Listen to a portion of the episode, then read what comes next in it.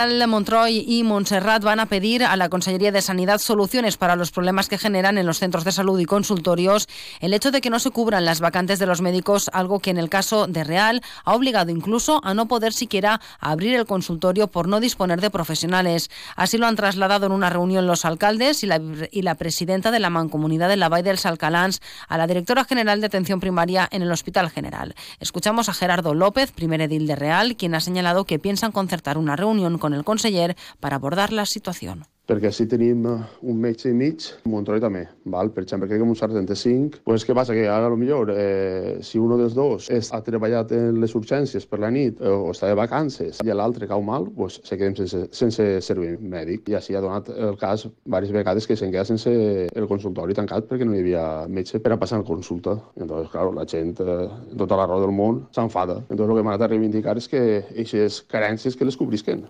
Sobre esta situación se ha pronunciado el conseller de Sanidad, Marciano Gómez. Mi exigencia al Ministerio desde el primer día que yo tome la responsabilidad de conseller de Sanidad que convoque de manera urgente un Consejo Interterritorial exclusivo para la formación de más personal sanitario. Es un problema global del conjunto de España. Hay que tomar decisiones ya. No es una cuestión de falta de planificación, no es una cuestión de presupuesto, es una cuestión de falta de personal sanitario en España.